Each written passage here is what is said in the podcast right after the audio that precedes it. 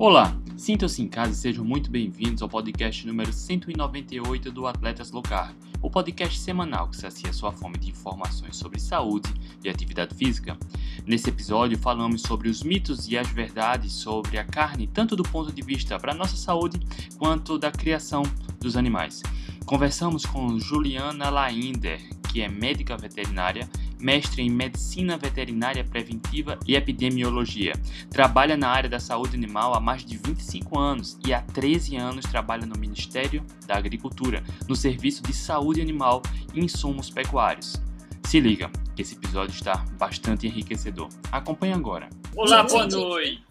Hoje, quinta-feira, 21 de abril de 2022, estamos iniciando mais uma incrível e deliciosa live do Teste Lugar. Hoje, delicioso, que a gente vai falar sobre carne. Ju, muito obrigado por ter aceitado o convite. Seja muito bem-vinda, Ju. Delicioso. Eu que agradeço, para mim é um prazer estar com vocês dois, que eu acompanho, sigo sempre, aprendo muito com vocês. Um prazer estar aqui. Vitória, é uma, uma live gostosa, né? Falar de carne é sempre bom, né? Nossa, acabei de comer dois bifão aqui agora, de Angus. Tudo de bom. Boa noite, Vitória. Queria dar boa noite à turma que está aqui também no YouTube e no Instagram, tá? No YouTube, Luciana Frari já chegou fazendo uma pergunta polêmica. A gente vai responder já. Grande Reinaldão Pelegrino, grande comedor de carne, setor carnívoro, fortão. Tivemos a honra de bater um papo com o grande Reinaldo aqui. Luciana Frari, Cristiano da Silva, Carolina Toledo Ferraz, uh, Oswaldo, Luque Guia, enfim, boa noite, turma. A gente vai responder a pergunta aqui da Luciana Frari. Quem tiver mais perguntas, eu sei que o tema carne é um tanto quanto polêmico, sem necessidade, tá? Quando a gente olha do ponto de vista evolutivo, as pessoas sempre comeu carne sem evidência de doenças. Hoje tem muita coisa estranha rolando por aí. E a gente vai tentar entender o contexto da carne como um todo, tá? Desde a criação do gado, da qualidade da criação da carne, da, do alimento, do tipo da criação, até a qualidade da carne que chega para a gente. Para a gente falar sobre o assunto, a gente vai falar com Juliana, que entende muito do assunto. Ju, para quem não te conhece ainda, conta para gente quem é a Juliana, o que faz, onde mora, o que come. Como carne. Bom, é até engraçado, né? Porque minha página no Instagram ligada ao low carb é gastronomia low carb, né? Brasil. E nela eu até coloco lá na, na bio, né? Que eu sou veterinária a página começou junto com um amigo que é agrônomo, nós dois iniciamos a dieta low carb numa época parecida e a gente se entusiasmou muito com isso. E a gente resolveu abrir a página para falar um pouquinho da nossa, da nossa rotina, do quanto que era possível duas pessoas que eram extremamente gulosas né, fazerem uma alimentação super saudável e ter ganhado muita saúde com isso. E aí veio a página, né? O Jefferson é agrônomo, eu sou veterinária, e exatamente por começar a falar sobre low carb, a seguir mais esse tipo de assunto, eu comecei a ver é, os mitos que rondam né, essa, essa questão do consumo né, de proteína animal. E aí eu comecei até, algumas pessoas ficaram sabendo né, que eu era veterinária e tudo, e a gente começou a falar um pouquinho sobre isso. Né? Eu sou veterinária, eu formei em 93. Desde que eu formei, eu trabalho com saúde animal, né, com animais de produção. Comecei trabalhando num órgão de defesa sanitária estadual, que é o IMA, aqui em Minas Gerais, e já há 14 anos eu estou no Ministério da Agricultura trabalhando nesse setor de saúde animal. Então é sempre bom esclarecer alguns assuntos, né, para a gente rebater aí alguns mitos, né, e esclarecer algumas verdades do que, que é usado, o que, que não é usado, né, o que, que ronda aí a produção animal. Então, no que eu puder ajudar, vamos tentar esclarecer. Oh, com certeza, pessoa do mais alto gabarito, né, cara? Pessoa trabalha no Ministério uhum. da Agricultura, ou seja, ela entende de todo como funciona o processo, como que funciona a fiscalização. Isso é muito legal, porque às vezes as pessoas ficam naquela coisa do achismo, né? Ah, eu acho que é assim, né? E aqui a gente trouxe a pessoa que entende da parada do processo todo, né? Desde a ponta até na hora que chega na, na sua casa, né? Isso é muito legal. Mas, ô Ju, conta pra gente como é que você conheceu o low carb e por que, que, que surgiu a ideia de fazer um Instagram de receitas low carb. Conta pra gente como é que tudo começou. Então, assim, eu a vida inteira lutei contra com excesso de peso, né? Comi errado a vida inteira e fiz diversas dietas sem resultado, né? E tinha alguns problemas de saúde que hoje eu vejo que é decorrente de, de, de alguma é, de, de, alguns alimentos né, que eu consumia erradamente, eu comecei a seguir a página da Denise, que, era, que é minha amiga né, há muitos anos, e ela começou a postar alguns artigos, eu comecei a ler com conhecimento de fisiologia, patologia, né, que o curso de veterinária nos dá, eu achei que tudo estava fazendo muito sentido. E um dia eu liguei para ela e falei, me ajuda. Ela falou, é agora, né? E eu, na verdade, comecei sem muita fé. Para mim, talvez fosse mais uma das milhões de dietas, né? Quando eu comecei a fazer a, a low carb, eu já estava com 48 anos. Falei, ah, vamos testar, vamos ver se isso é verdade, né? E eu comecei, na verdade, pensando em emagrecimento. E com três meses, foi incrível o que aconteceu com a minha saúde. Né? Assim, eu tinha muita alergia, eu tinha diversos problemas, assim, hidradenite, fibromialgia, sabe? É, principalmente rinite, sinusite, isso tudo foi embora. Falei, gente, esse negócio, então, é sério, né? E, além disso, eu, eu digo que de brinde, né, eu perdi de cara 15 quilos, e isso para mim foi, assim, é, é, incrível, né? Eu comecei a me sentir muito melhor, mas o que me segura na low carb até hoje, já são dois anos aí, né, com essa dieta, com essa alimentação totalmente reformulada, o que me segura é a questão de saúde, né? Hoje, às vezes, eu vou no aniversário, alguém me oferece um bolo e olha com cara de dó, assim, oh, você não pode. Eu falo, não é porque eu não posso, eu não quero, isso não me faz bem. Né? Então, assim, o que me segurou foi a questão de saúde. O que me fez iniciar foi o emagrecimento, mas isso hoje, para mim, pouco importa, assim né? Tanto que eu ainda tenho que emagrecer, mas eu estou fazendo de uma forma muito tranquila, sem muita neura, porque o que interessa mesmo, né? O fim das contas, é a gente se sentir bem e ter saúde, né? Isso eu acho que eu ganhei e, é um processo sem volta. E a página, né? Você perguntou o porquê, foi por isso, assim, a gente viu tanto eu quanto o Jefferson, né, esse colega meu que fez a, a, dieta junto comigo, que é agrônomo, a gente viu tanto que foi fácil para duas pessoas que sempre tiveram muita dificuldade. Aí a gente quis dividir isso um pouco gratuitamente com as pessoas, né, de algumas coisas que a gente faz, da nossa rotina, de quem é mais guloso, assim, sente necessidade de um alimento ou outro, vamos fazer uma receita e tal, para a gente conseguir levar isso como um estilo alimentar mesmo, né, sem cair em muita tentação. Gastronomia low carb, os dois dominam bem a cozinha, é isso. É, isso aí, a gente tenta. Olha que maravilha. Vitória, eu queria começar aqui, uh, só para não passar batido, responder a pergunta da Luciana Frade.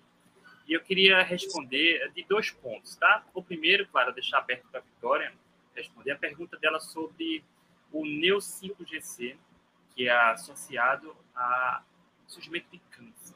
O que, que a gente sabe sobre isso? Olha, aquela coisa, né, André? Associação não necessariamente é causalidade, né?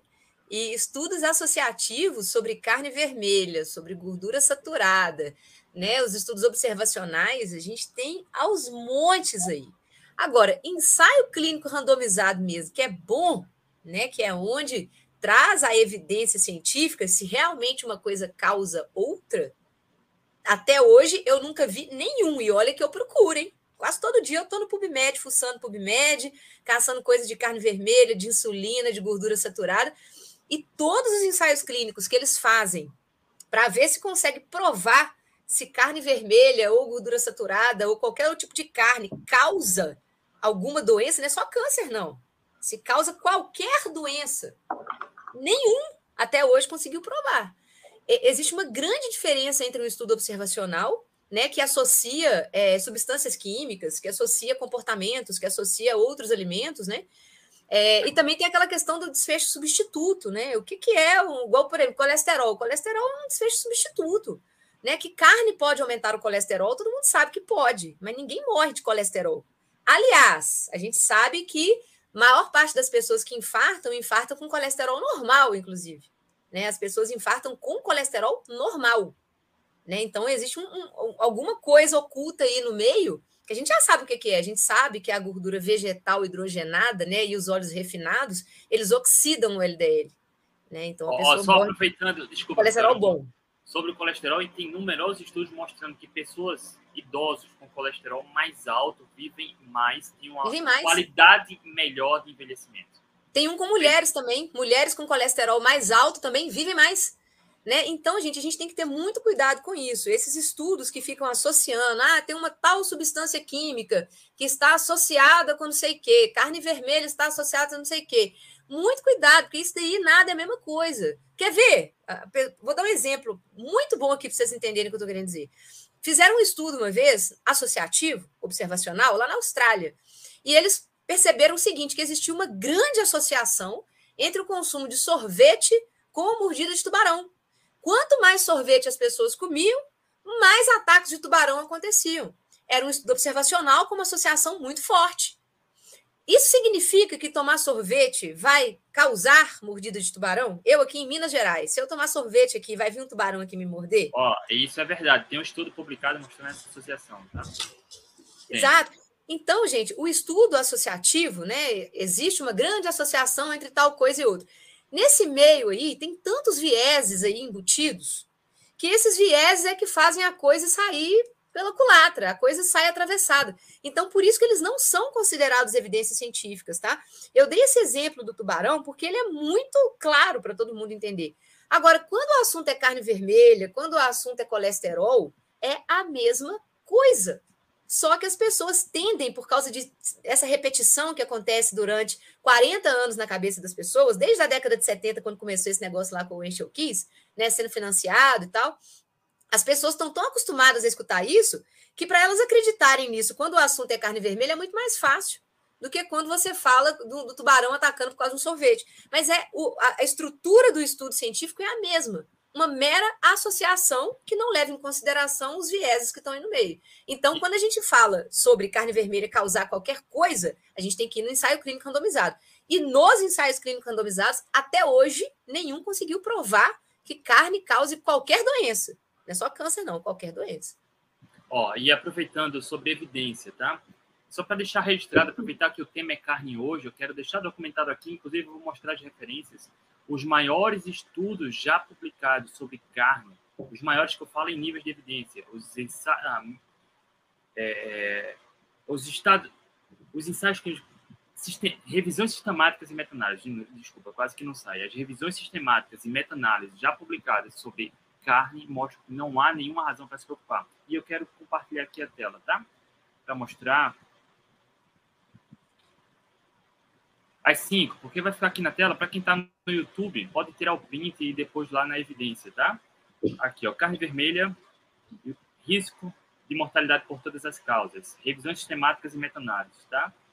Esse eu é não vou entrar bom, fundo e aí, e aí é, eu recomendo que cada um leia, tá? Também não encontra a evidência Você já viu nenhuma, tá? o resultado é final deles? Você já viu o resultado final? É muito legal. Eles falam, além de não causar, ainda está fazendo bem. E eu vou chegar lá, tem outro estudo, tá? Ó, esse aqui é um. O segundo, também, sobre mortalidade e câncer, tá? Incidência de mortalidade de câncer. Também, a evidência é muito baixa. Outras, revisão sistemática e meta-análise. Risco cardiometabólico, câncer também, surgimento de câncer. Mostra também que não há, é muito pequena a evidência, tá? Não há, não há evidência. A evidência é muito pequena, quer dizer que ela é praticamente nula, não existe. É. Uh, outra revisão sistemática e meta-análise de ensaios clínicos randomizados. Esse aqui é o que está no topo do topo da pirâmide da evidência, tá? Ó, é muito baixa, tá? A evidência, muito baixa. A quinta, outra revisão sistemática e meta-análise, deixa eu ver aqui, sobre o consumo da carne Uh, sugere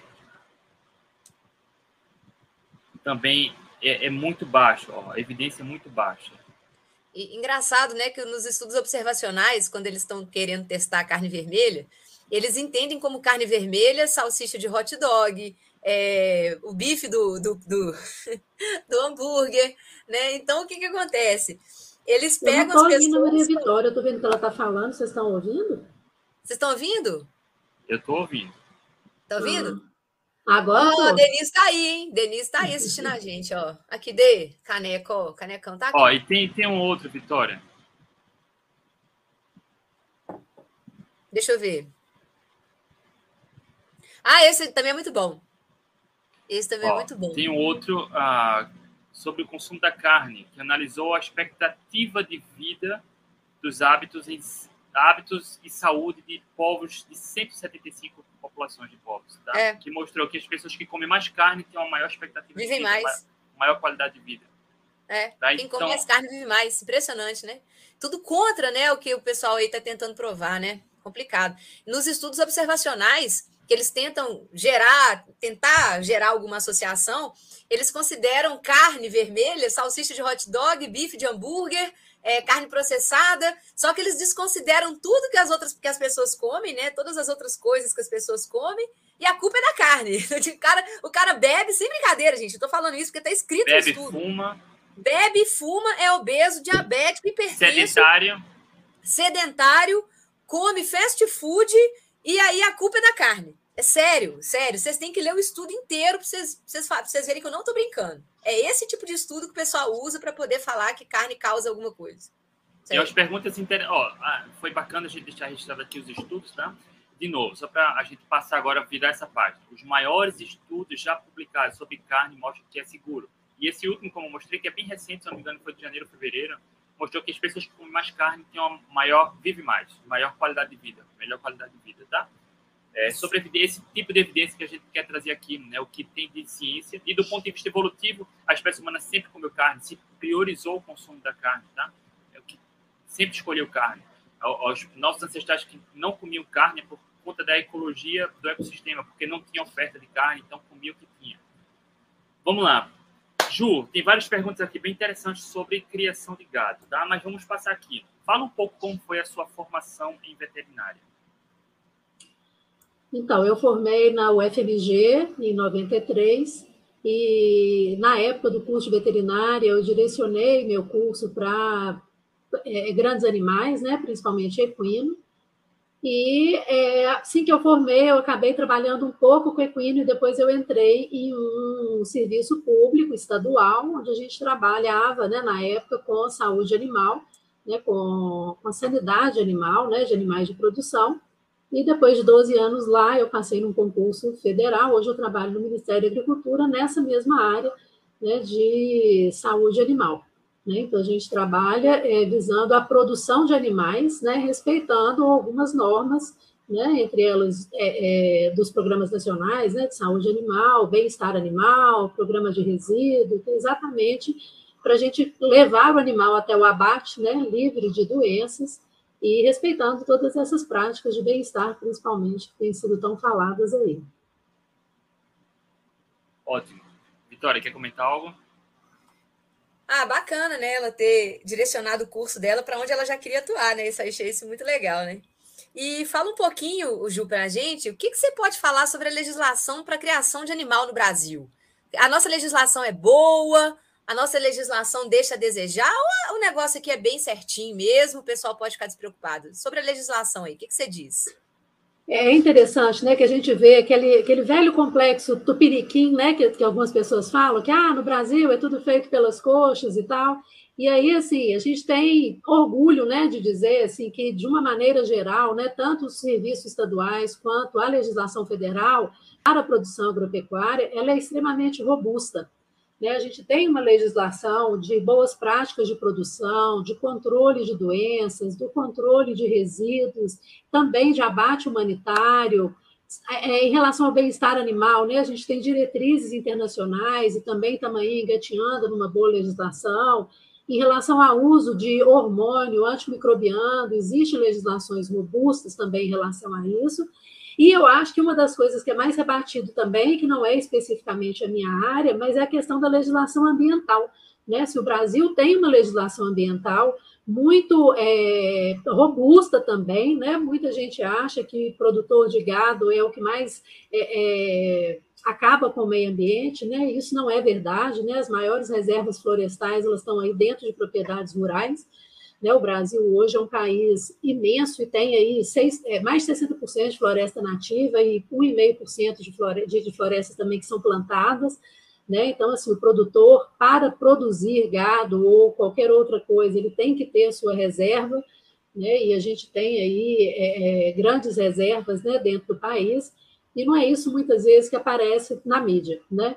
Então, eu acho que, assim, em relação à produção pecuária nacional, a gente está, sim, acobertado por uma legislação né, tanto da área de sanidade animal, como a, como a parte ambiental. Né? E de abate humanitário também, que é importante a gente falar. Né?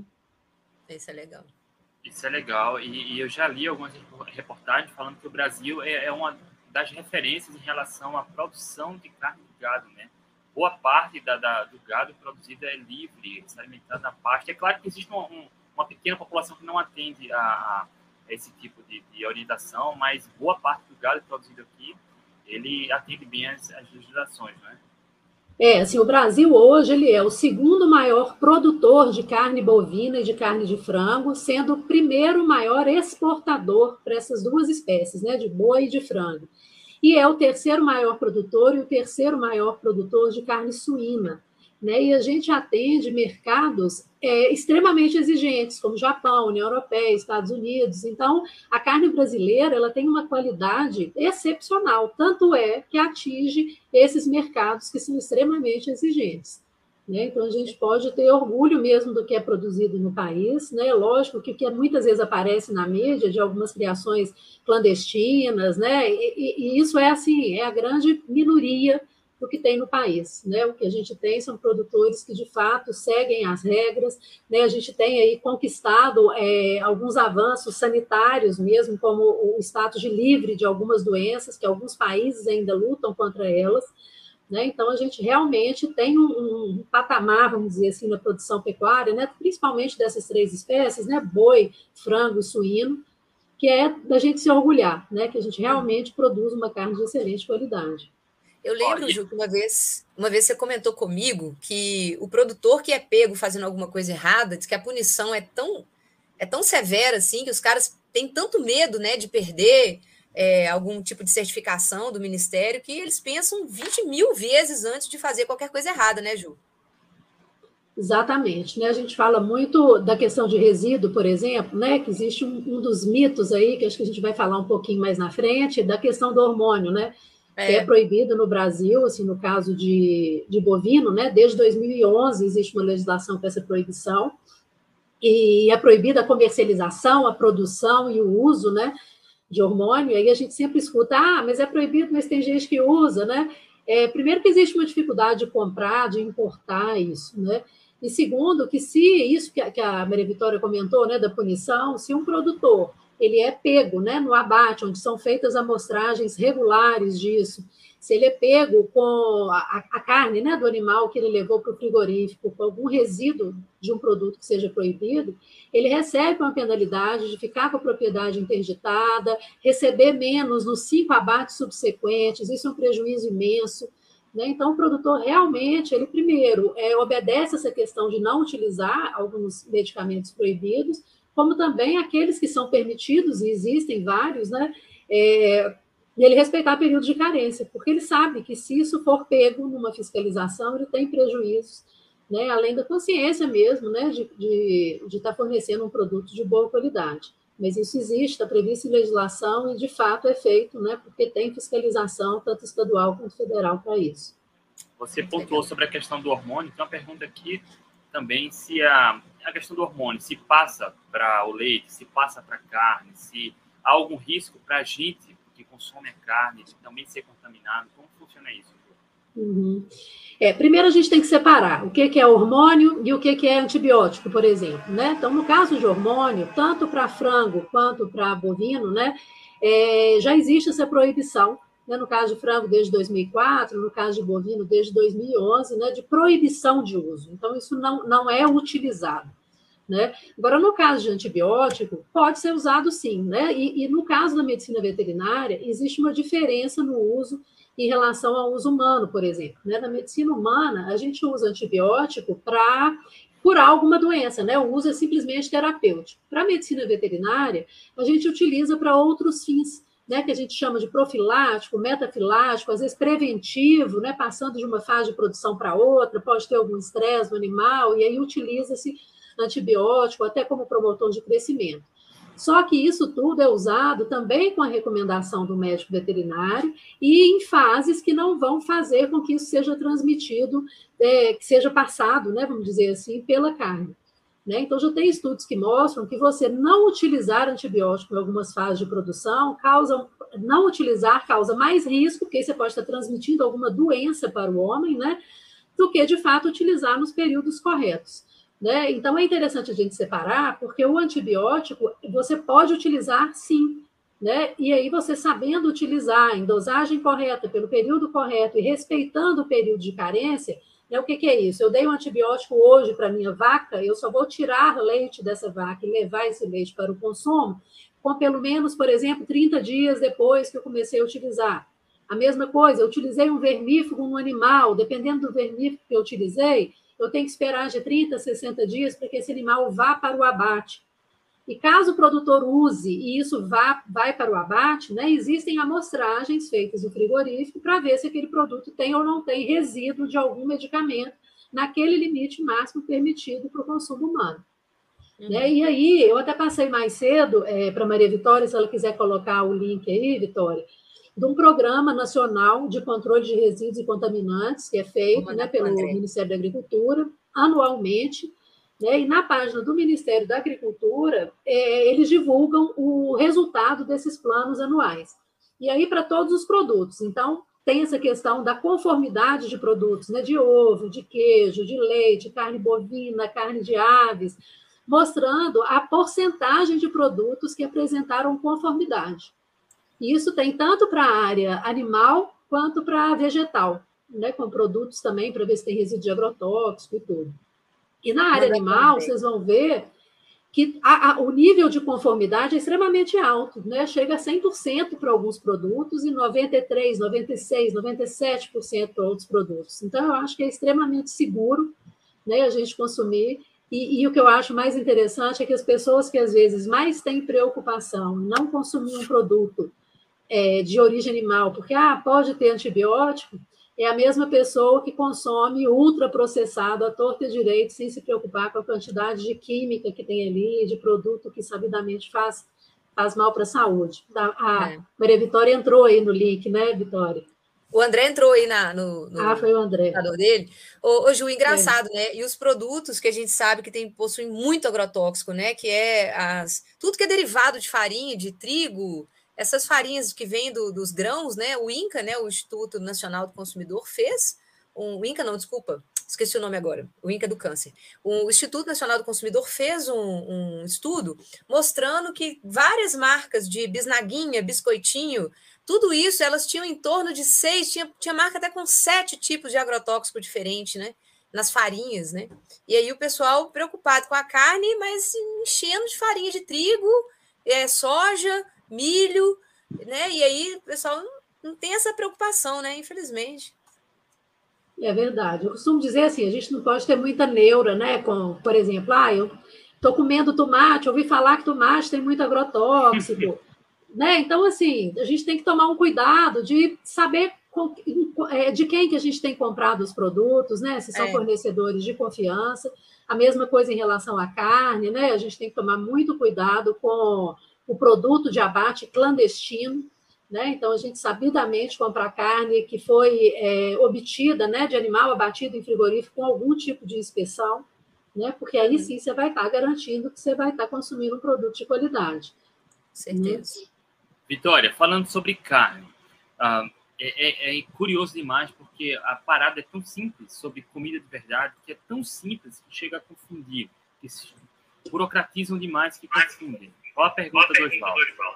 Há limite de quantidade de carne que podemos comer por dia? Estou ouvindo alguma eco aqui. Tá rolando um eco aí. Tem alguém com o microfone aberto? Meu, tá pois é, por que, que fica melhor? Ó, vocês estão me ouvindo bem? Tá Tô. ótimo. Quando eu coloco aqui, para mim dá um eco. Ué, então tira. Tira. então vou tirar. E vou diminuir Pronto. o volume aqui. Pronto. Isso. Olha, gente, comida de verdade, né, carne ou qualquer outro alimento, né, da, na, da natureza, o limite é o que o nosso corpo aguenta. Não tem isso. Eu já fiz uma dieta carnívora um ano e meio, né?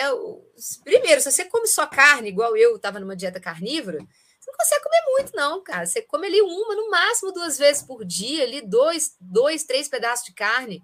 Não, não tem como você conseguir comer muito. O nosso corpo ele não foi projetado para você conseguir comer muita carne, não. Imagina, o nosso DNA veio da natureza. Até hoje, é o mesmo DNA da era paleolítica. Na natureza, a gente não acha carne igual a gente acha hoje, não, cara. Era difícil de caçar. Quando você caçava um animal, aquilo ali você conseguia comer uma parte do animal. No dia seguinte, se você desse sorte, se ele já não tivesse podre, né? Você poderia comer mais um tanto ali. Não, não tem essa quantidade. A quantidade é você que determina o tanto que você aguentar. Não tem essa Ó, é, de ficar pesando é comida. É praticamente impossível qualquer ser humano comer uma quantidade tão grande de carne a ponto de oferecer algum risco. É impossível. A, a, carne sacia muito. Sacia. E, e, é rica em nutrientes. Nenhum alimento na face da Terra tem uma densidade nutricional tão grande quanto carne para nós humanos, tá? É. Então, é, é, tão nutritivo que sacia. Comeu até saciar é o, é o segredo. É, é engraçado quando as pessoas saem de uma dieta tradicional, né, baseada em produto industrializado, e elas vêm para uma dieta low carb. É interessante como que o, o, o, fluxo de fezes diminui, né, porque as pessoas começam a comer coisas mais densas nutritivamente, né. Então o nosso corpo passa a aproveitar mais da, das coisas que a gente come. E quando a gente vai para uma dieta carnívora, que é 100% carnes, ovos e só derivados de animais, na carnívora a gente praticamente não faz cocô porque não sobra cocô. Né? O que, que é o cocô? Eu falo isso direto. O que, que é o cocô? O cocô é aquilo que você comeu que não serviu para nada. Ficou só te entupindo, fazendo gases lá no seu intestino, fermentando e foi embora. Seu corpo não absorveu aquilo. Agora, quando a gente tem uma dieta baseada em carnes, né, a carne, ela praticamente desaparece dentro da gente. Ela não vira cocô. Por isso que quem faz uma dieta. Isso, isso, você consegue só ver isso se você faz uma dieta carnívora, quando você passa a comer só carnes. Aí você entende isso. A carne ela desaparece dentro de você porque ela é tão nutritiva, ela é tão densa nutritivamente que, ela, que o seu corpo aproveita tudo que tem nela e não sobra nada para ir embora. É impressionante. perfeito. Ó, tem um, um, comentário e uma correção. Marco Aurélio, não tem jeito, somos seres carnívoros de essência. Não somos carnívoros, tá? Somos onívoros. A espécie humana sempre comeu carnes e vegetais, no entanto, sempre priorizou carnes. Sempre comeu mais calorias carnes, tá? nenhum povo caçador-coletor na face da Terra foi optou por não comer carne. Quando acontecia isso era porque não tinha a questão do ecossistema, não tinha carne, tá? Mas é só é. basta estudar um pouco de, de antropologia hábitos alimentares dos nossos povos, dos povos caçadores-coletores, que sempre foi predominantemente carnívoro, mas sempre comeu vegetais também, tá? E outro ponto, olha, Vitória. Só, só pegando o gancho aí, André, claro tem uma relação assim cada vez mais intensa, né, do homem com os pets, né, com gato, com cachorro. E o cachorro, ele é preferencialmente carnívoro, mas também tem essa característica de onívoro, né, do, do, do homem. Mas o gato não, o gato é essencialmente carnívoro. E às vezes a gente tem um dono de gato que é vegano, né, e ele quer impor esse tipo de alimentação para o seu pet também. Então, tem que ter um cuidado em relação a isso e o respeito a cada espécie. Então, assim, em respeito à minha espécie, né, eu sou onívora, quer dizer, eu como carne, eu como vegetais e legumes, né? Eu, o meu cachorro, eu tento fazer esse tipo de alimentação também para ele. Agora, eu não tenho gato, né? Mas se eu tivesse, né, o gato, todo mundo tem que saber que ele é essencialmente, carnívoro. prioritariamente carnívoro, né? Carnívoro. Precisa da carne.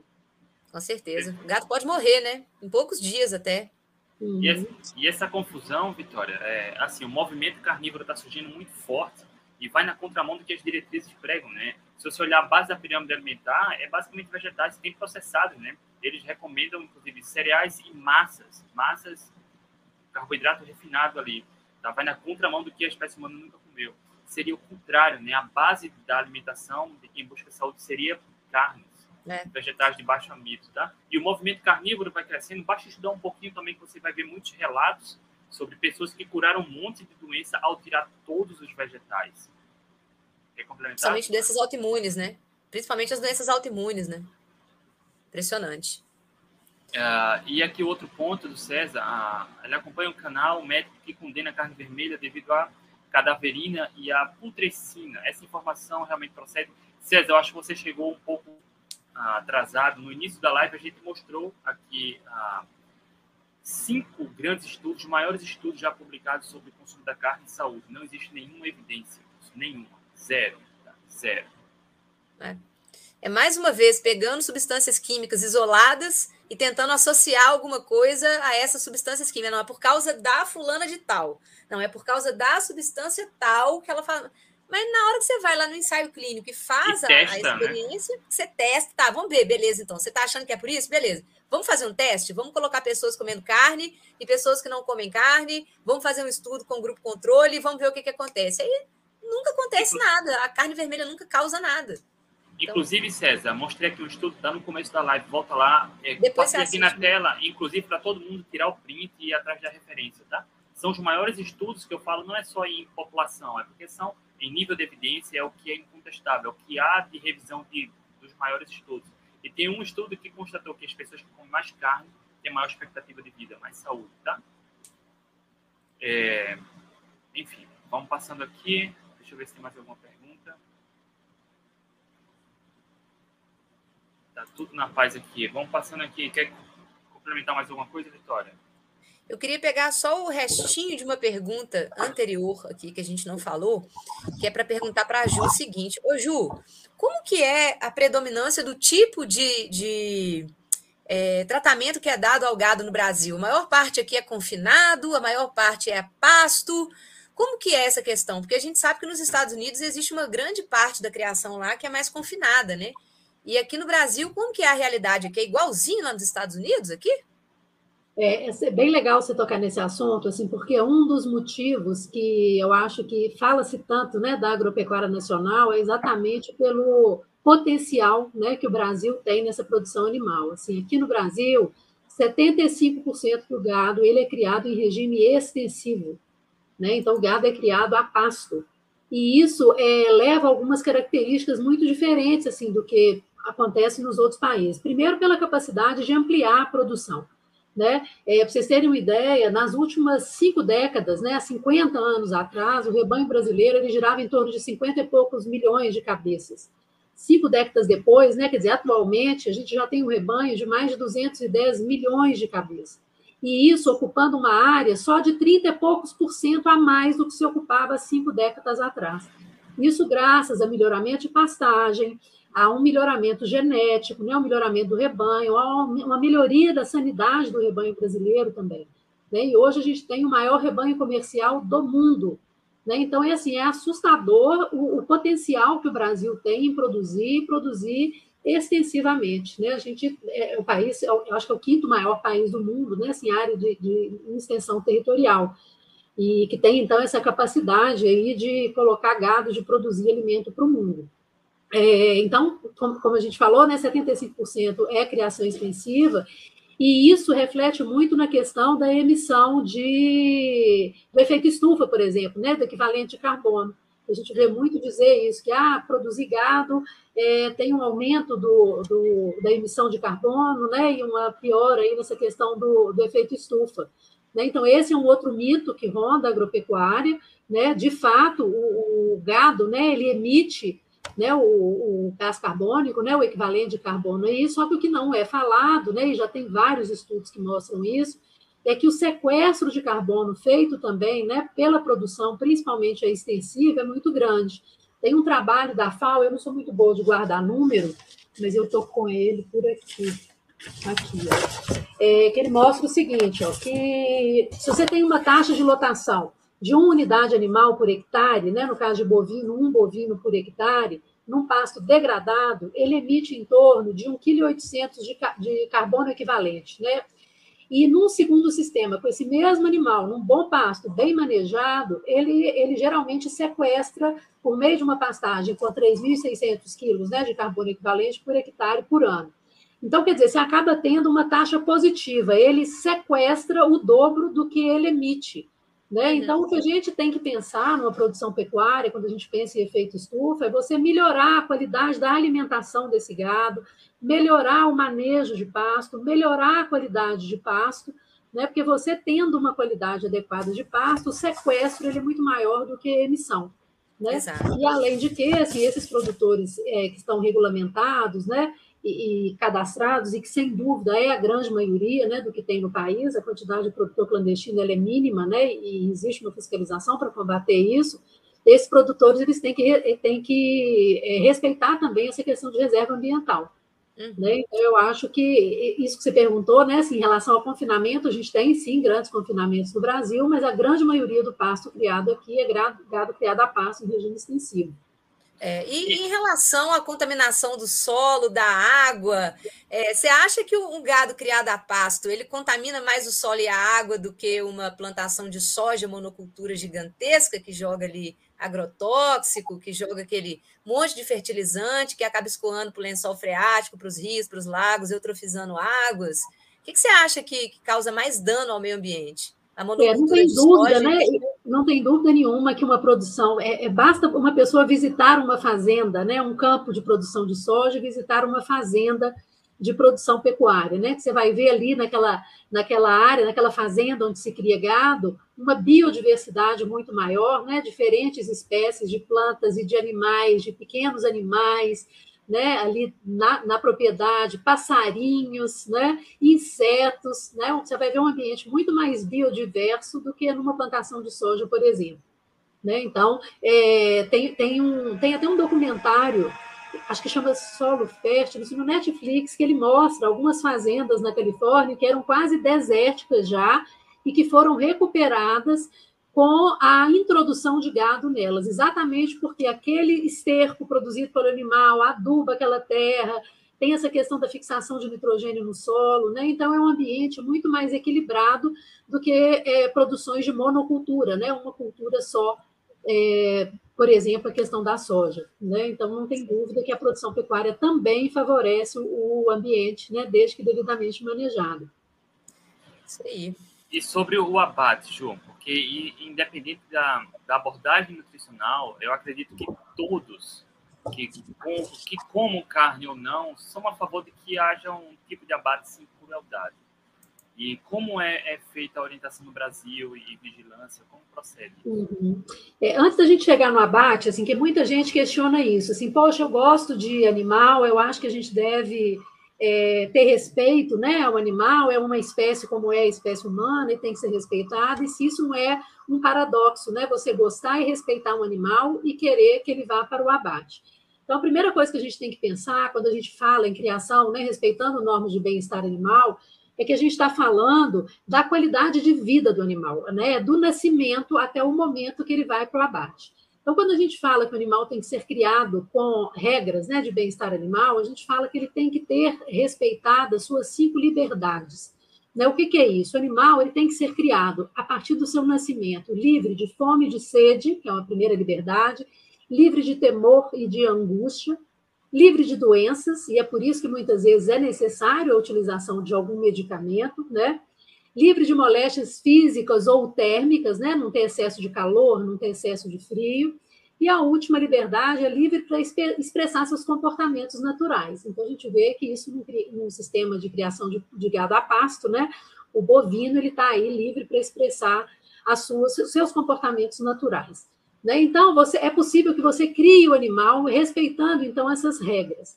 A gente vai dizer que a produção é perfeita e sempre foi no Brasil? Não. A gente começou a falar de bem-estar animal há relativamente pouco tempo, né? Assim, de, do ano 2000 para cá, né? Isso tem sido recomendações assim internacionais, né? A OIE, que é equivalente à OMS aí, né, para saúde humana, ela é, é, orienta né, os países a estabelecer essas regras, tanto no transporte dos animais, na alimentação, é, é, durante a sua criação até o abate. Né? Então, isso tem melhorado a cada dia. Né? Quem tem é, conhecimento e visita a fazenda assim, há muito tempo já deve ter percebido né, como que o manejo dos animais ele vem evoluindo e melhorando nesse aspecto. Então, isso é um ponto. Né? O animal ele é criado tendo respeitado essas regras. E quando ele vai para o abate, que também é uma coisa que tem evoluído muito né, em relação às técnicas de abate para cada espécie, o animal ele chega no, no abatedouro e antes dele ser abatido, ele sofre um processo de que a gente chama de insensibilização. Tem outro nome que é atordoamento, mas aí o nome parece que é ruim, né? Ele é pejorativo. Mas o que acontece é como se o animal, assim que ele entra na sala de abate, ele é insensibilizado. No caso de bovino, né? Ele recebe um, é como se fosse um tiro, né? E num lugar certeiro, onde a partir dali ele não está mais sentindo dor. Né? Então, é como se o animal é, é, ele, ele, não passa por nenhum sofrimento para o abate. Né? Isso é, é muito mais isso acontecer, né, Lu? Ju? Se por acaso o animal começar a sofrer na hora do abate, isso pode passar para a carne, pode ter uma série de problemas, né? Que ninguém quer isso, né? É, é, interessante a gente falar disso, que as pessoas falam assim: ah, mentira, o pessoal não preocupa com isso e tal. Então, se a gente pensa que tudo nesse mundo gira né, em torno dessas questões econômicas, é simples perceber que o próprio frigorífico não tem o menor interesse em não respeitar esse tipo de regra, porque tanto melhor é o tratamento do animal, né, nessa questão da insensibilização diminuir essa questão da crueldade, né, do animal não ter angústia antes do, do abate, que isso interfere na qualidade da carne. Né? A carne é melhor se o animal não passa por esse tipo de estresse. Então, existe hoje todo um cuidado, tanto no transporte do animal, que o animal, se ele é transportado também de uma maneira cruel ou descarregado no frigorífico com alguma lesão, isso também vai ter perda de carne no final e vai ter uma interferência no produto final. Né? Então, essas regras, elas sendo respeitadas, todo mundo ganha com isso. Né? E a gente vê assim que existe uma, uma, uma crescente né, em relação à, preocupação em relação ao bem-estar animal, porque as pessoas estão mais atentas para isso, os consumidores são mais atentos né, para isso. Então a gente já vê muita melhoria aí na criação de aves, de suínos, do próprio bovino mesmo, né, para melhorar esse processo né, do bem-estar, que seria do nascimento até ele ser enviado para abate, e no abate de não haver sofrimento do animal. Né, outro dia eu estava vendo até um capítulo da novela Pantanal, que tem uma cena que o filho né, de um grande criador de gado, ele fala, mas nada justifica o sofrimento de um animal. E ele responde assim: tem uma única coisa que justifica, que seria, porque ele fala o que justifica a morte de um animal, né? A única coisa que justifica a morte do animal é você estar ajudando a vida e a saúde de milhões de outras, de outras pessoas, né? De outra espécie. E eu acho que é por aí, quer dizer, a gente não está dizendo que a gente, né, a espécie humana, é mais importante do que as outras espécies de animal. Né? Mas é possível, e sabendo da necessidade, da importância dos produtos de origem animal para a nutrição humana, é possível a gente fazer uma, uma produção né, consciente, né, com, com todo cuidado, com todo respeito a essa espécie, e a gente tem mesmo que ter respeito, afinal de contas, né, é uma espécie que traz tanto benefício para a gente, né, não só nutricional, né, como ambiental, como a gente tem falado aí, de diversos outros produtos, que algumas pessoas que não consomem carne consomem esses produtos, achando que a produção da pecuária não está atrás disso, né? Então, às vezes, tem gente que usa aí maquiagem, batom, produtos no carro, né? E tem a ver com a pecuária, mas não consome carne, né? E então, assim, é possível né, a gente produzir respeitando isso e tendo essa tranquilidade, né? Porque eu, teve uma live que eu fiz que entrou um rapaz que ele era filho de um grande produtor rural, deixou de comer carne e aí ele começou a enxergar as coisas por um outro lado, quando a gente falou de bem-estar, ele falou, gente, vocês tiraram a dor do meu coração, eu vou voltar a comer carne. Ele parece que teve uma doença que o médico recomendou que ele voltasse a comer carne, e ele estava com essa dor na consciência aí, porque ele tinha se convertido ao veganismo por um tempo, e aí, por causa de saúde, teve que voltar, e por um tempo ele falou que se revoltou com o pai, com a criação de gado e tal, mas ele começou a perceber que realmente os animais ali eram muito bem tratados, né, e que a questão do abate ela poderia acontecer com o mínimo de sofrimento do animal e com um benefício para a saúde humana que aí não dá nem para medir, né? Certeza. Ó, tem uma pergunta do Reinaldão, Ju. Gostaria de saber quais são os tipos de gado bovino nas diversas regiões do país. Olha que pergunta que o cara fez. É, a gente tem, assim, no Brasil, né, é, algumas regiões que têm uma pecuária de corte mais forte do que a pecuária leiteira, né? Mas Minas Gerais, por exemplo, é, é tem as, as duas, as os dois tipos de gado, né? Tanto de aptidão leiteira e de porte é, igualmente importantes, né? Mato Grosso, Mato Grosso do Sul tem uma pecuária de corte mais forte, né? Tipo, a diferença maior está aí na região sul do Brasil, é, com gado mais é, europeu, vamos dizer assim, né? E no caso do, do, do restante do país, né? Uma influência como aqui em Minas, de zebuíno, né? E aí o que vai interferir é a questão de mamoreio de carne, né? Tem, existe uma, uma, uma guerra aí, né? De qual que é o gado melhor, a carne do Rio Grande do Sul é melhor do que a carne do Centro-Oeste de Minas Gerais, mas de uma maneira geral, a grande influência né, no Brasil é de gado de origem zebuína e também né, em algumas regiões de origem europeia também. Juliana, qual é o seu corte de carne favorito? Desculpa, eu não entendi a sua pergunta, André. Qual é o seu corte de carne favorito? O meu corte, olha, fica, fica difícil, mas assim, picanha é uma das que eu mais gosto e filé mignon. Eu acho que são meus dois preferidos. Agora, sei apreciar uma rabada, sei apreciar uma costela, né? Fraldinha é uma carne que eu gosto demais é. também. É difícil a carne que eu não gosto. Vitória, eu qual é o favorito? Eu sou fã do Angus, cara. Angus e picanha para mim. Qualquer uma, na verdade, né? Eu como qualquer uma. Adoro é, língua de. Gente, língua. Também é, adoro é língua. Nossa, aqui em Belo Horizonte já foi no bar do Nonô, Ju? Lá na, na, Amazonas, lá no caldo de mocotó do Nonô, eles vendem uma língua lá maravilhosa. E você só me chama para tomar café, a próxima vez você me chama para ir lá, então. Vou chamar, sei lá no bar do Nonô, comeu uma porção de língua, maravilhoso. Bom demais, adoro língua. E você sabe que isso é uma coisa que a low carb trouxe para mim, porque eu aqui em casa a gente fazia com essas coisas de dietas mais restritivas, era filé de frango grelhado, sem sabor, né? É, eu fazia bife de vez em quando e às vezes fazia frango ensopado. E aí eu comecei a perceber assim, que como o, o, mais forte da alimentação é exatamente a carne, é fazer cortes variados, com temperos variados, com apresentações variadas, né?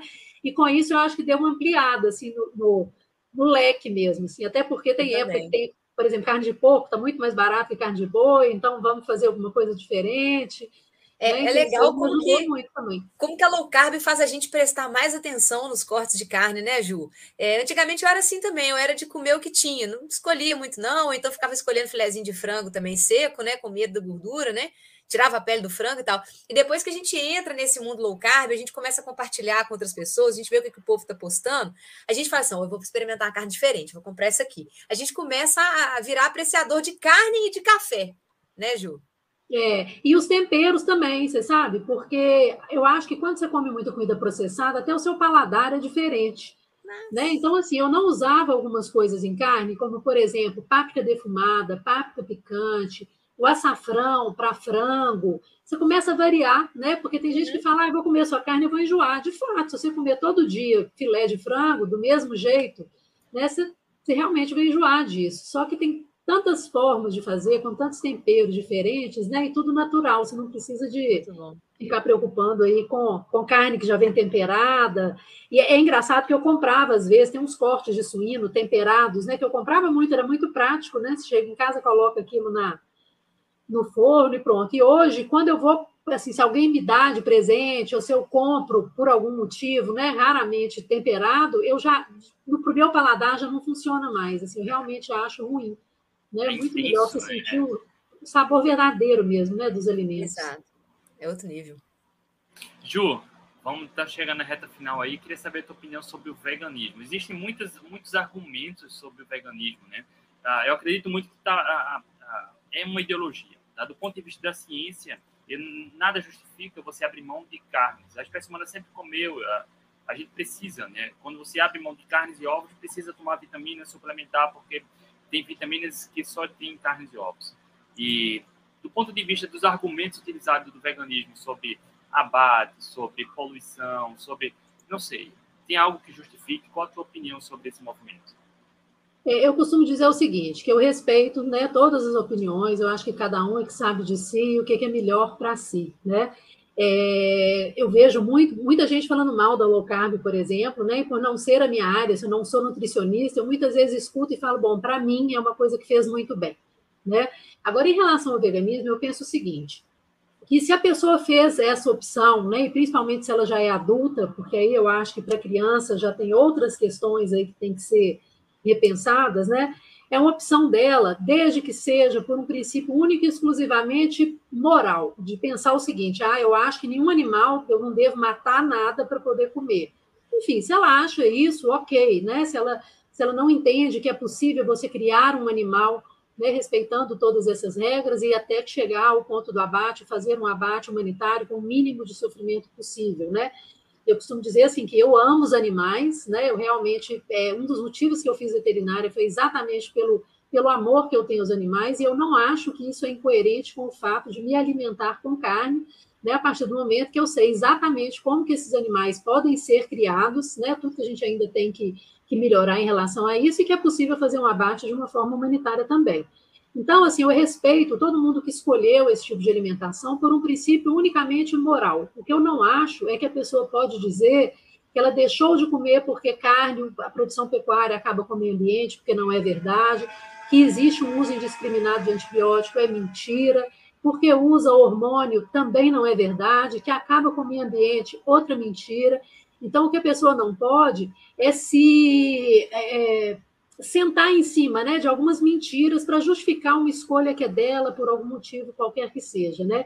Em relação à questão de é possível ser bem nutrido né, e estar livre de doenças com, com o veganismo, que eu percebo né, com algumas pessoas ao meu redor que têm esse tipo de dieta, é que elas acabam deixando de comer alimentos naturais e, por essa deficiência nutricional, acaba enchendo a, a, sua casa de produtos ultraprocessados, e isso, sem dúvida alguma, eu acho que faz muito mais mal para a saúde. Né? Mas é, não sei né, se é possível a pessoa querer fazer uma dieta vegana só com produtos naturais e se isso vai ser suficiente sem nenhum tipo de suplementação. Eu acredito que não, né? Assim, eu acho que existem é, diversos macro e micronutrientes que só os produtos de origem animal vão poder dar para o homem, né? Mas, enfim, eu acho que é uma questão é, de escolha pessoal, cada um sabe de si, né? Só não tentem colocar a justificativa dessa escolha em falácias que vão sendo divulgadas aí, que já tem diversos trabalhos que mostram que é justamente o contrário, né? É possível a gente ter uma vida de equilíbrio aí, né? Principalmente no nosso país, que tem uma extensão territorial e uma competência, né, para produção pecuária imensa, né, onde a gente pode, então, conciliar perfeitamente essa produção, respeitando regras de bem-estar animal e com muito cuidado para a saúde humana, né, oferecendo produtos de qualidade. Então, não é uma opção que, que serve para mim, mas eu respeito a opção de todo mundo. Muito legal. Complementar, Vitória. Ah, eu acho que é a mesma coisa que a Ju falou, também respeito né, as, todas as opiniões principalmente por essa questão moral, porque quando a pessoa decide por uma questão própria, né, ela não quer causar sofrimento, né, e, e não quer, ela não quer comer um animal porque não, acha que não deve, beleza. O que não pode é tentar arrumar, por exemplo, uma justificativa científica para isso, porque o que a ciência mostra é completamente diferente, né? Ah, eu não como carne porque carne causa câncer. Não, não causa. A ciência já mostrou que não. A gente, o André mesmo mostrou vários artigos aqui hoje que desmistificam isso, né? Artigos científicos de alta evidência científica. Então, o que o André mostrou aqui hoje, depois quem não viu, volta no início da live, assiste de novo. Né? Então, em termos científicos, não há nenhuma base científica que justifique a pessoa ser vegana. Agora, por questões morais, religiosas, aí quem sou eu para opinar, né? Eu de, né, defendo o que cada um quiser fazer com sua própria vida, né? E aí eu queria ver, Ju, o que, que você deixa para a gente então de mensagem final? Diga aí para as pessoas uma mensagem final sobre a carne, sobre o que, que você acha, o que, que você aconselha. Bom, o que eu posso dizer é isso. Se assim, eu sou uma pessoa que ama os animais, né? E, e, por uma questão moral, eu jamais comeria, por exemplo, carne de cachorro, como é consumido em alguns países, né? Uhum. Então é uma questão cultural também. Né? Mas eu acho que conhecendo né, o sistema de produção brasileiro, tanto de aves, suínos quanto bovinos, né, eu tenho uma consciência tranquila assim, de que é possível né, você ter é, animais de produção destinados ao consumo humano, né, de uma forma humana, né, de uma forma que respeite realmente o bem-estar animal, né? Os animais eles são criados realmente, têm uma qualidade de vida, vamos dizer assim, que são que é realmente muito boa né? E que é possível sim, né, abater esses animais de forma que o animal sinta o, praticamente não sinta dor, né? Ele é criado sem, ele é criado sem esse tipo de, de angústia, vamos dizer assim, e também no abate isso é possível de acontecer, né? Então, é, conhecendo, né, o, o, sistema de produção, conhecendo fazendas aí Brasil afora, né? E, e o que eu posso dizer é que eu tenho muito orgulho mesmo, né, de estar num país que tem essa excelência em produção pecuária, né, dessas três espécies, e que eu consumo esse tipo de produto com a maior segurança possível, porque eu sei que a gente aqui tem um sistema de produção e uma fiscalização né, nessa área que garante que os produtos de origem animal que são colocados no mercado são de excelente qualidade. Né? A gente só tem que tomar cuidado com os fornecedores, né, de onde a gente está comprando, mas que, de uma maneira geral, todos os produtos produzidos no Brasil, eles são de excelente qualidade, tanto é que a gente atinge mercados super exigentes mundo afora aí. Então, então se tem aquele selo lá escrito CIF, não tem problema nenhum, tá tranquilo. CIF, CI, né? Tem alguns serviços de inspeção municipal também, né? O importante é ter algum tipo de inspeção oficial, né? E aí a gente tem garantias de que está sendo é, é, fiscalizado, que está sendo acompanhado, né? Que está sendo produzido dentro das regras que a gente tem aí. Vitória, então quer dizer que é possível alguém ter uma alimentação predominantemente carnívora e ainda ter boa performance no esporte? Ué, eu, quando eu estava em dieta carnívora, eu estava treinando normalmente, estava dando tiro pra caramba aqui. Eu só optei sair da carnívora para voltar para cetogênica, porque a carnívora dá muita saciedade, né? E eu voltei a, treinar, estava treinando para maratona, né? Voltei a aumentar volume, e aí eu achei mais difícil. Tem, ter jeito, tem jeito de treinar para maratona e carnívora? Tem, a gente tem vários atletas low carbs aqui que fazem dieta estritamente carnívora e fazem maratona, Ultraman, Ironman, tem de tudo. Só que eu achei trabalhoso. Então eu falei, não quis, eu quis voltar para a cetogênica, que é tão boa assim também, tem excelentes benefícios. Eu achei mais fácil de manejar a cetogênica com treinamento de alto volume. Mas tem jeito de manejar a carnívora para treinamento de alto volume? Tem também. A gente tem vários exemplos aí de pessoas que fazem. Só eu, foi uma opção minha que eu não quis. Mas a dieta carnívora, ela tem todos os nutrientes essenciais, tudo que a gente precisa tem na carne, nas plantas, a gente já não acha todos os nutrientes que a gente precisa. Né? Então, se uma pessoa quiser optar por fazer uma dieta vegana, por exemplo, ela vai acabar sendo obrigada a suplementar. Então, ela vai ter que suplementar B12, é, uma série de outros complexos vitamínicos que só tem derivados de animais. Né? É, mas uma pessoa que opta por um estilo de vida totalmente oposto né, ao veganismo, por exemplo, que é o carnívoro, a pessoa que só se alimenta de derivados de animais, essa pessoa não vai precisar suplementar absolutamente nada, né? E ela também não vai ter nenhum antinutriente entrando para dentro dela. Que é uma coisa que eu falo sempre também, gente. As plantas, elas não têm uma outra forma de defesa a não ser colocar substâncias químicas nelas próprias e nas suas sementes e nos seus grãos, porque a planta ela não tem perna para correr, ela não tem dente para morder, ela não tem braço para brigar, né? A planta, a única forma de defesa que ela tem é colocando substâncias químicas nela que vai é, espantar outras espécies, para ninguém lá comer a planta. Porque, como nós também, as plantas querem se proliferar. Né, Lu? né, Ju? As plantas querem ficar aqui no planeta e querem né, se reproduzir. Então, as plantas colocam substâncias químicas nelas para espantar. E aí, essas substâncias químicas, gente, para algumas pessoas, elas fazem muito mal. Pessoas que estão com doença autoimune, por exemplo, qualquer planta que essas pessoas comam pode fazer mal. E muitas vezes essas pessoas encontram na dieta carnívora, numa dieta estritamente composta por é, alimentos de origem animal, muitas vezes é a única saída que essas pessoas têm.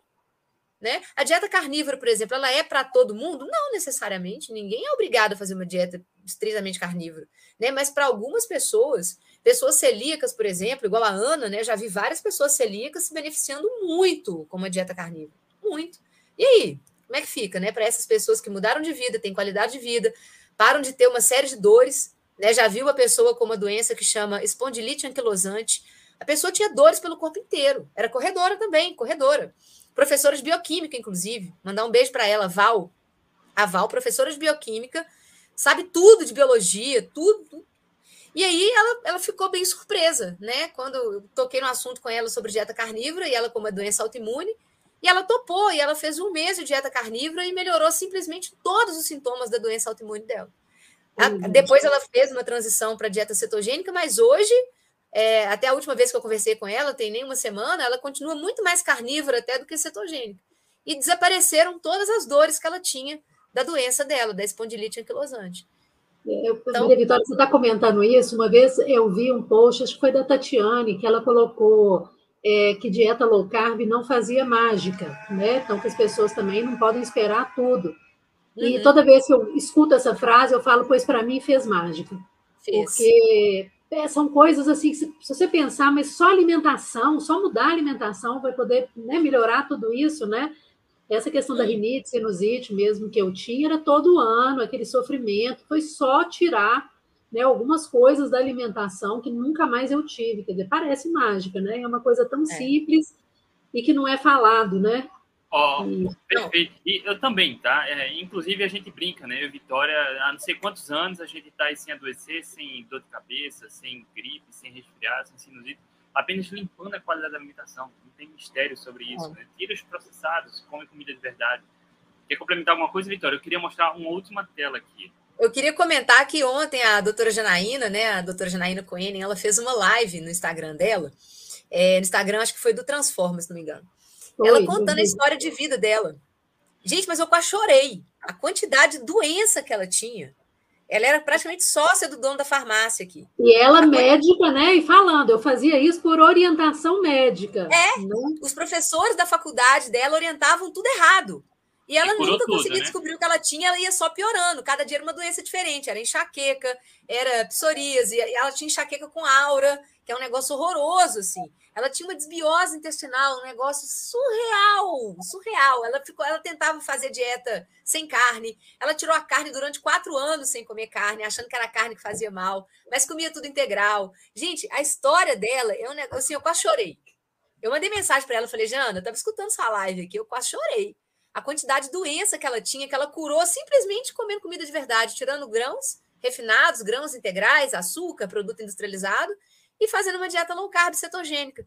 Ela simplesmente zerou todas as doenças dela. É impressionante. É, Ó, é linda a história, já vi um, alguns É linda a história dela. Ó, queria compartilhar aqui para a gente encerrar. A Vitória começou a falar sobre nutrientes para quem escolhe abrir mão de todos os alimentos de origem animal vai precisar suplementar, porque tem vitaminas, nutrientes que são essenciais para a saúde, que só tem alimento de origem animal, mas quem escolhe comer só alimento de origem animal vai ter alguma deficiência? Olha que curioso, tem um artigo de revisão analisando exatamente isso. Deixa eu compartilhar aqui. Uma tela de uma apresentação que eu fiz, tá?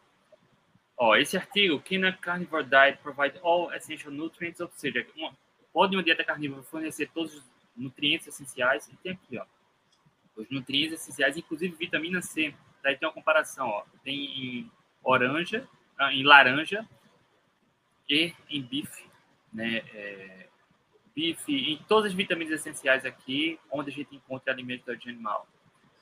Tá? A única, a única questão aqui é o cálcio, né? Que vai para o queijo, queijo parmesão, que é todo queijo também de origem animal, né? Vem do leite. Mas no mais, tudo, não existe absolutamente nenhuma deficiência. Tem um tal de tofu aí que eles chamam de queijo, mas não é queijo, não. Esse tá não louco. entra, não. Tá, então André, pra... tem uma coisa que muita gente não sabe, né? Os receptores, eles competem entre si, os receptores das células, para algumas coisas eles competem. Então, quando uma pessoa tem uma dieta rica em carboidrato, os receptores da glicose, por exemplo, são os mesmos receptores de vários outros receptores da, na, de outros é, nutrientes, né? Então, a vitamina C, muita gente fala, ah, a carne tem muito pouca vitamina C, mas se você faz uma dieta puramente carnívora, você não vai estar ingerindo glicose. Você não vai estar comendo glicose de fora, você vai estar com a glicose só que seu fígado produz. Então, a competição pelos receptores é muito menor. Por isso que quem faz uma dieta carnívora não tem vitiligo, por exemplo, não tem doença por falta de vitamina C, não tem doença por carência de vitamina C. Você pode ver, tem vários carnívoros, tem vários canais carnívoros, de pessoas que só comem carne e elas não têm nenhuma deficiência de vitamina C. Por incrível que pareça, né? Pelo contrário, disso. né? A, a, os problemas que tinha somem. Né? É, isso aí. Ah, Agora, uma outra coisa, pergunta que apareceu aqui, ó, sobre ácido úrico, gente. Isso é uma coisa que todos os médicos hoje, vou falar todos, não, porque graças a Deus muitos médicos já estão descobrindo a low carb e já entenderam essa parada. O, o ácido úrico, todo mundo acha que é o consumo de proteína animal que aumenta o ácido úrico, e não é. O ácido úrico ele vem da, da, do metabolismo das purinas. E como carne tem muita purina, as pessoas pensam que então comer carne eu vou aumentar as purinas, vou aumentar o ácido úrico. E não. O que faz aumentar o ácido úrico é o consumo de carboidrato. Não tem nada a ver com carne. Se você tem gota, se você tem uma doença de ácido úrico alto e faz uma dieta de baixo carboidrato, você consegue reverter a doença. Tá? E é engraçado que eu fiz exames, né? Eu gosto de sempre faço exames todo, todo ano, né? E teve um ano que eu estava em dieta paleo, não era nem dieta high carb, não, era uma dieta paleolítica. O meu ácido úrico estava um pouco mais, mas não estava alto, não, tá? Meu ácido úrico estava normal, mas estava aqui, assim, imagina uma posição assim. E aí, depois, quando eu voltei para cetogênica, o ácido úrico despencou. e o gráfico é muito legal, assim. E eu peguei do, dois períodos que eu estava em palio, cetogênica, palio e cetogênica. O ácido úrico faz assim, ó, sobe e desce, sobe e desce. É impressionante. Impressionante, né, Ju? É isso. Ju, muito obrigado. Se, se deixar aqui, a gente passa três horas conversando e vamos acabar logo, a gente aí tem um motivo para chamar Ju num outro momento. Ju, muito obrigado. Foi incrível. Eu que agradeço a vocês pelo trabalho que vocês fazem, hercúleo aí, gratuito, né, para a gente se instruir, de abrir, quebrar paradigmas, né? Muito legal. Obrigada a vocês pelo convite. Ótimo, obrigado. Vitória, mais um show de bola. Tamo junto. Valeu. Top demais. Rapaziada, Obrigada, Ju. Até a próxima. Tchau, tchau. Beijo. Tchau, tchau.